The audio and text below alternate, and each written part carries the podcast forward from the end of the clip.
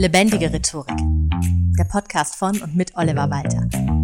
Jeden Montagmorgen eine neue Folge mit Tipps, Tools und Talk zum Thema Rhetorik und Kommunikation. Aktuell scheinen sich mal wieder viele Menschen Sorgen zu machen um die deutsche Sprache.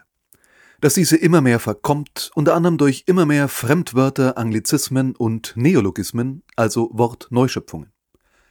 Ist diese Sorge berechtigt? Die Statistik sagt klar Nein. Wir verwenden in etwa gleich viele Fremdwörter wie noch vor 100 oder 150 Jahren. Nur andere. Auch damals gab es schon selbsternannte Sprachschützer, die das Deutsche vor dieser Invasion bewahren wollten. So heißt es in einem Artikel in der Allgemeinen Lauenburgischen Landeszeitung von 1870 es gibt wohl kaum eine Sprache auf der Erde, welche in so hohem Grade wie die deutsche durch Einrangierung fremder Worte ihre volle Selbstständigkeit geschädigt hat. Wir bedienen uns der französischen, englischen, türkischen, griechischen, lateinischen Sprache in einer Unmasse von Fällen und könnten uns ebenso gut und meistens auch ebenso kurz in unserer eigenen Sprache ausdrücken. Wäre dem so, hätten sie nicht das Wort Einrangierung benutzt, aber egal. Denn diese Aussage bezweifelten offenbar auch viele Intellektuelle der damaligen Zeit.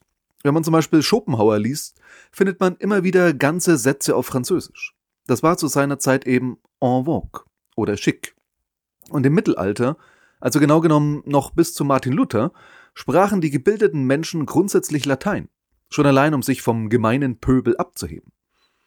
Viele Wörter, die du vermutlich für Biodeutsch hältst, stammen ursprünglich aus dem Lateinischen. Auch manche, bei denen es wirklich überhaupt nicht auffällig ist. Der Idiot zum Beispiel ist vielen noch bekannt, bezeichnet im Lateinischen einfach ein Laien, also jemand, der sich mit einer Sache nicht so wirklich auskennt. Anders ist es schon bei Fenster zum Beispiel. Die Germanen, unsere Vorfahren, hatten keine Gläser in den Löchern ihrer Hütten, vielleicht nicht mal Löcher drin, die Römer schon. Ein anderes Beispiel ist Nase. Das stammt direkt von Nasus, Nasus. Witzigerweise ist das ein Fremd- bzw. Lehnwort, für das wir überhaupt kein adäquates deutsches Wort haben. Außer solche Umschreibungen eher scherzhafter Art wie Riechkolben obwohl wir im Gegensatz zu Fenstern definitiv schon Nasen hatten, bevor die Römer nach Germanien kamen. Unsere Vorfahren sahen ja nicht alle aus wie der, dessen Name nicht genannt werden darf, zumindest bin ich mir da ziemlich sicher. Es waren dann die Nazis, wie sollte es anders sein, die dem Fremdwort Nase den Gar ausmachen wollten und sich dafür das wirklich sehr deutsche Wort Gesichtserker ausdachten. Irgendwie nicht sehr überraschend, dass sich das nicht durchgesetzt hat. Aber wo hätte das bitte auch hinführen sollen? denn auch zum Beispiel Brille stammt aus dem Lateinischen.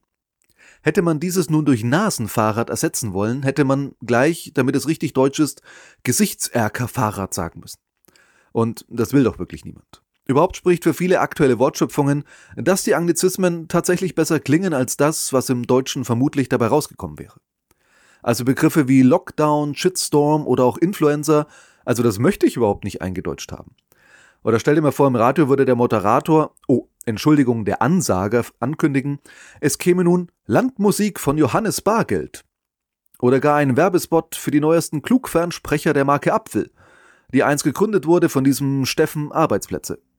Okay, das klingt jetzt sehr weit hergeholt, aber in Island machen sie das teilweise wirklich so. Also es gibt tatsächlich dort eine Kommission, die sich neue Wörter ausdenkt, wenn das nötig ist. So heißt der Computer sinngemäß Rechenhexe und das Tablet passenderweise flache Rechenhexe und Laptop Klapprechenhexe. Und der Panda-Bär heißt übrigens Bambusbjörn. Kein Scherz. Nur so am Rande. Meine Tante beschwerte sich auch immer mal wieder über Anglizismen. Es regte sie unter anderem sehr auf, dass man jetzt Sweatshirt sagt statt Pullover. Also Pullover. Überzieher zu Deutsch. Das heißt, sie regte sich darüber auf, dass ein Anglizismus durch einen anderen ersetzt worden war. Was irgendwie dieses deutsche Wort Überzieher jetzt falsche Assoziationen weckt, finde ich. So drollig das ist, bin ich dann doch mit Anglizismen eindeutig besser bedient.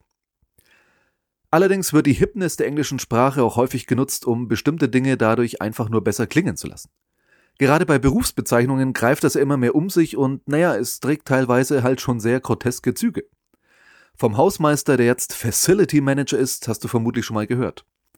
Aber weißt du, was ein Media Distribution Officer ist? Das klingt ja mindestens nach mittlerem Management, mit Einzelbüro im fünften Stock und Vorzimmer mit persönlicher Assistenz, die einem einen Kaffee anbietet, weil die Videokonferenz mit China leider etwas länger dauert. Tatsächlich ist ein Media Distribution Officer aber ein Zeitungsausträger. Ach, was machen wir nun mit diesen ganzen Anglizismen und Co? Was spricht für die Verwendung und was dagegen?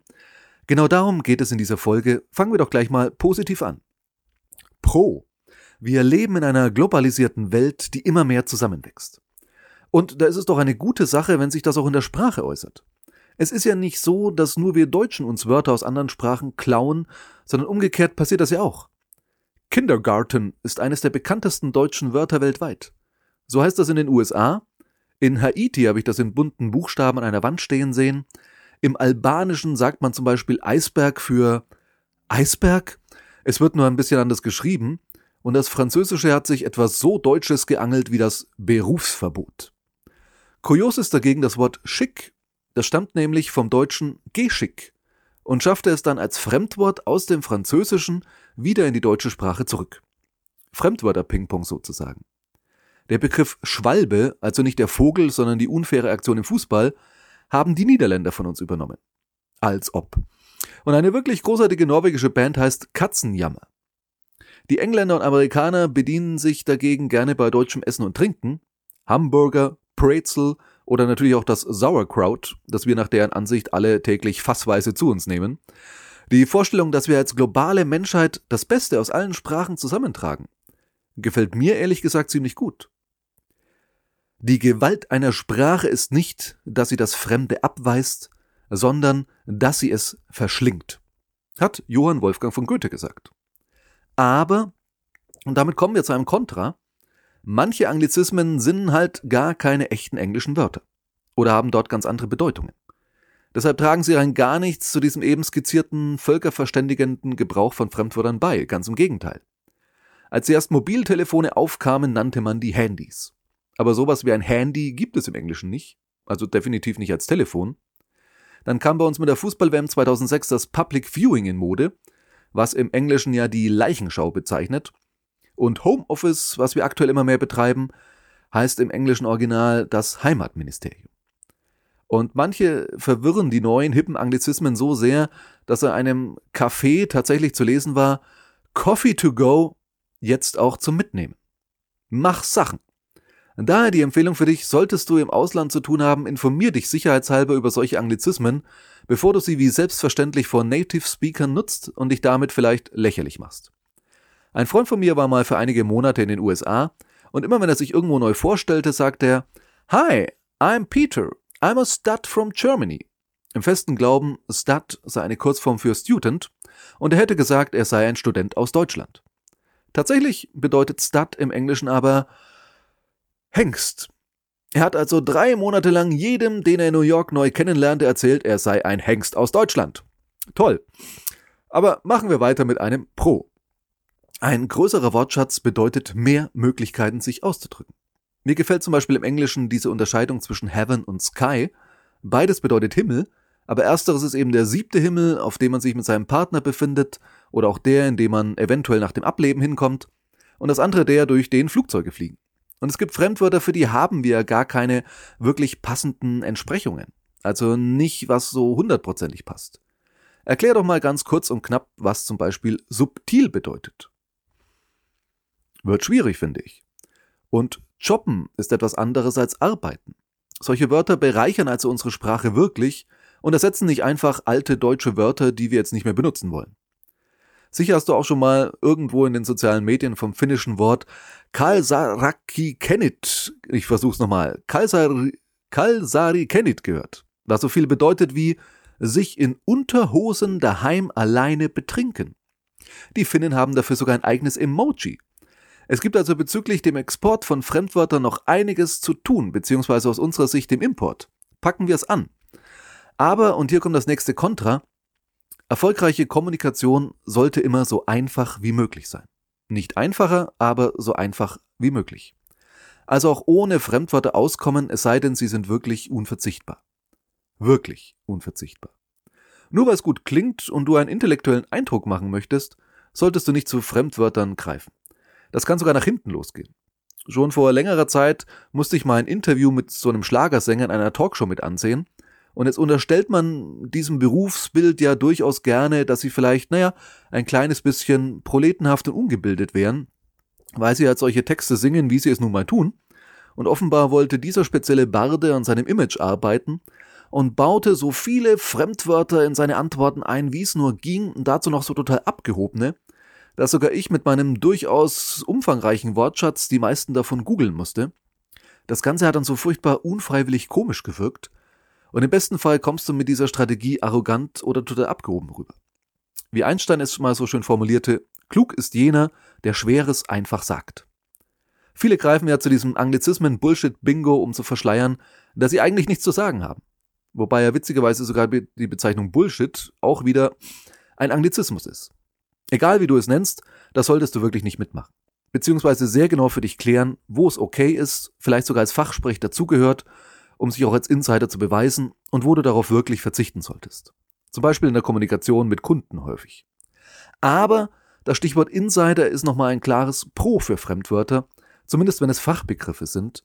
Von deinem Psychiater wirst du ja zum Beispiel erwarten, dass er dir sagt, sie leiden unter Hippopotomonstrosis Quipedaliophobie und nicht, ähm, sie haben einen an der Klatsche. Während zu viele Fremdwörter so schnell abgehoben oder arrogant wirken können, kann es je nach Beruf und Umfeld auch, naja, unumgänglich sein, sich in Fachbegriffen auszudrücken, um überhaupt als sachverständig angesehen zu werden. Du siehst also, das hoffe ich dir jetzt gezeigt zu haben, dass Fremdwörter einfach zur Sprache dazugehören und unsere Sprache und unseren Wortschatz unglaublich bereichern können, dass das aber mit Sinn und Verstand geschehen sollte und nicht einfach nur, weil es hip und cool klingt und man hofft, dadurch irgendwie intellektueller rüberzukommen, als man eigentlich ist. In sukzessive Approximation habe ich diese Episode nun finalisiert. Also, wir sind am Ende. Ich möchte dich zum Schluss herzlich einladen, zum einen mal in deiner eigenen Kommunikation darauf zu achten, ob du unnötigerweise Fremdwörter verwendest und zum anderen jeden Tag mal ein Fremdwort zu recherchieren, das du noch nicht kennst, um deinen Wortschatz und deine Ausdrucksmöglichkeiten zu erweitern. Achte dabei vor allem auch darauf, wie genau dieses Wort verwendet wird, um es korrekt anwenden zu können. Vielen Dank und bis zum nächsten Mal. Das war Lebendige Rhetorik, der Podcast von und mit Oliver Walter. Jeden Montagmorgen eine neue Folge mit Tipps, Tools und Talk zum Thema Rhetorik und Kommunikation. Wenn du Oliver Walter als Experten für lebendige Rhetorik buchen möchtest, schau doch mal auf www.walter-oliver.de.